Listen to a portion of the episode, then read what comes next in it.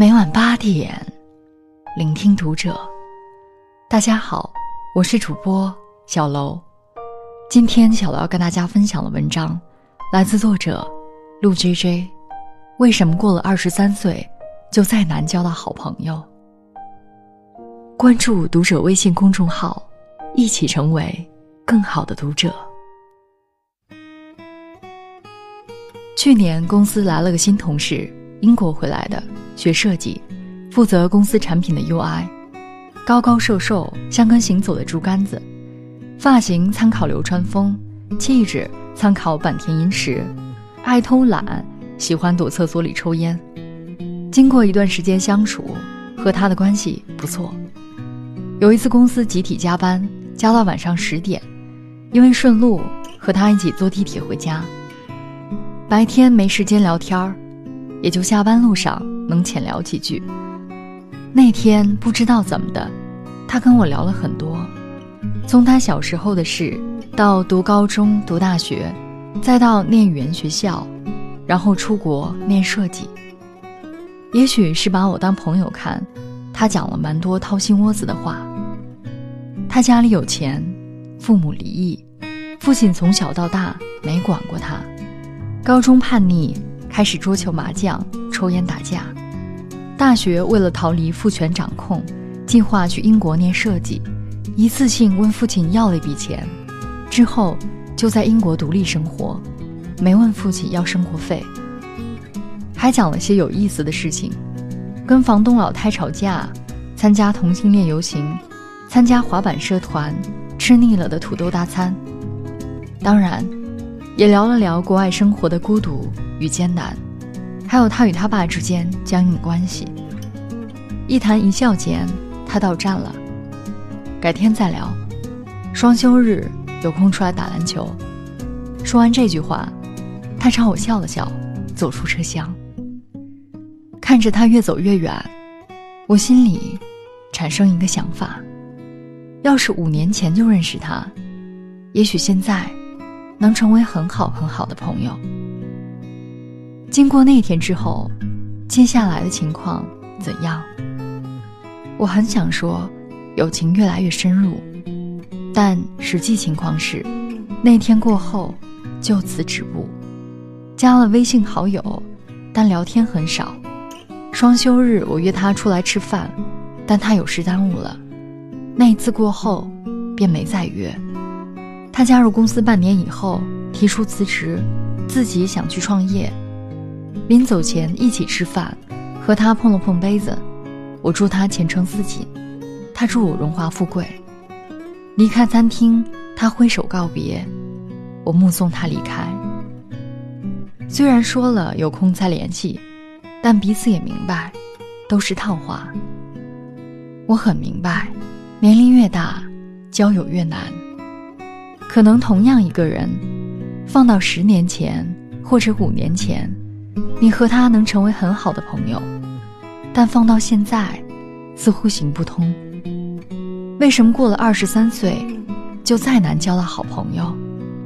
人人以情感为纽带，人人依附感情而活，而感情萌生需要时间，让人际间的弱关系转化为强关系，更需要时间。过去，我们没有身处流动性极强的社会。而是在封闭的学校，学校里稳定的分班制、规律的运行规则，决定了你我可以在学校待上一整天。既然待上一整天，自然就有故事发生，有故事发生，自然就产生情感的互动和沟通。说白了，在学校，想不发生点什么都难。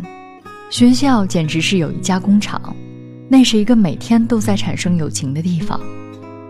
把友情比作料理，放在锅中烹煮才可成型。时间就是那锅里的水，没有水就没有可能。反观现在，每个人的时间都是奢侈的，因为我们有一个新的身份，叫社会人士。一周五天，每天下班只想滚回家休息，双休日两天，也大都有安排，排得满满当当。有空闲的日子，只想在家休息，犒劳自己，根本没时间分配给陌生人。别人跟你说：“我们交个朋友吧，双休日一起出去玩。”你心里只觉得累，一没时间，二没欲望，三没激情。交什么朋友，自己能整整好就不错了。我们都太忙了，也太累了。两个人共同经历一些事情，共同克服一些困难，才会有成为好朋友的可能。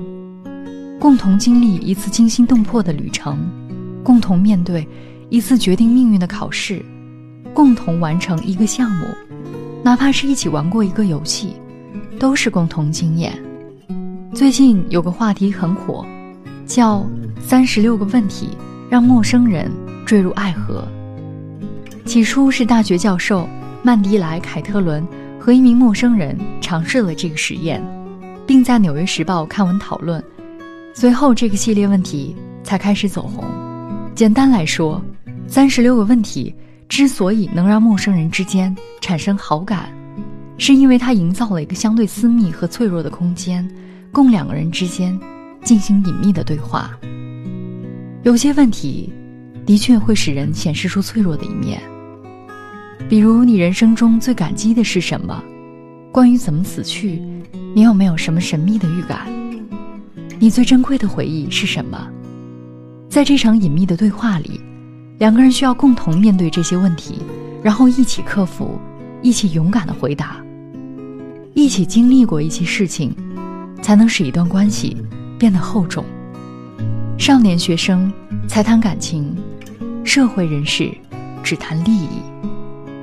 二十三岁工作以后，你会很容易发现，周围人都是利益驱动的，是目的性交往，而非情感性交往。你对我来说有价值，我才会跟你玩在一起，吃在一起，喝在一起。有价值，我们就好好聊聊，说不定能成为很好的朋友。没价值，你就一个人玩去。一个人社会化程度越高。这种对个人价值感的嗅觉，也会越敏锐。以前的聚会以玩为主，一群人 KTV 里吃吃喝喝玩玩乐，嗑嗑瓜子儿抢抢话筒，兴致好了玩玩真心话大冒险，乱点鸳鸯谱，男同学女同学个个笑得没心没肺。现在的聚会以信息沟通为主，几个不太熟的人聚在一起，发现有价值者。我们会寻求主动认识的机会，没有价值，那就一个人玩手机吧。朋友圈刷了 n 遍，各个新闻网站刷了 n 遍，最后太无聊了，出去上个厕所透透气。倒不是说人人都变得功利了，而是每个人都越来越适应社会，越来越适应从学生到社会人士的身份切换了。抱歉，我没有在你身上。看到我需要的东西。年龄越大，每个人对自己即将走的路也越来越清楚。二十三岁以后，人人都会通往一条窄路。进入社会分工的阶段，人在被分流，阶层、视野、格局、知识的差距都在不断扩大。每个人拥有不同的职业道德。掌握不同的职业技能，并且在各自职业习惯的影响下，越来越专。二十三岁之前，人的注意力会集中于外部世界；二十三岁以后，逐渐内化。北京大学心理学教授赵丽华在一项研究中发现，年龄越大者，所结交的人也就越少，同时，和他既有的朋友之间。则关系变得更加密切。他的观点是：我们每个人内心都有一枚闹钟，到人生的某个节点就会铃声大作。它提醒人们，人生短暂，繁华易逝，请停止四处交友，专注于此时此地。赵教授认为，人们会开始全心投入在情感上对他来说最重要的事情，因此。不再有兴趣参加各种饭局和聚会，而是更愿意把时间花在亲近的人身上。强的关系越强，弱的关系越来越弱。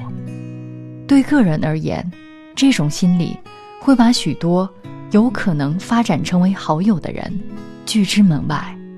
二十多年的生活经验会把每个人培养成为生活场上的老手，见过物是与人非，经历过午夜的心碎，人很容易就成为老手，会更懂得识人，会在交往中留有余地，不再全力以赴，在热情的包装下保持冷静与克制。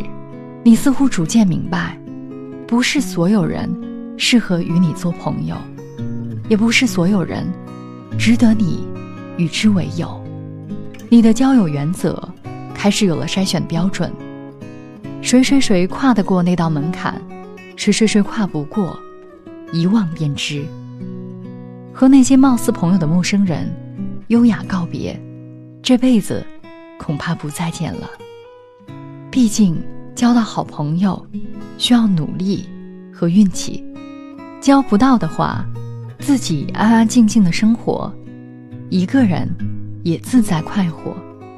《纽约时报》中文网发过一篇文章：“年过三十难交友。”其实，难交友的状态从二十三岁就开始了。我现在的微信好友有八百九十六个，可能真正到了生日宴会请客吃饭时，都凑不满十桌。朋友成千上百，但真正能称得上好朋友的，也就两三人。虽然这几个人现在分散全国各地，但我也格外适应。其实，好朋友的意义可能在于，当你对所有事情都心生厌倦时，你就会想到他。一想到他在世界的某个地方生活着、存在着，你就永远不会对生活绝望。反而能产生些许信心，于是，重新投入生活的怀抱。真正理解好朋友含义的人，都会有这种感受。有好友相伴，实在是一件快乐而近乎奢侈的事啊。耳朵借我这几分钟，这首歌会替我说。你在心中怎么形容？像荒漠开出花朵，原谅我的指头在颤抖，是我把黑键打你的手。如果你心本期节目到这里就要结束了，感谢大家的收听，我们下期再会。这是为你写的歌，充满忐忑，将生命所有转折要你认可，只等你来唱和，我会在你左右。Cause baby I wrote this, I wrote this for you.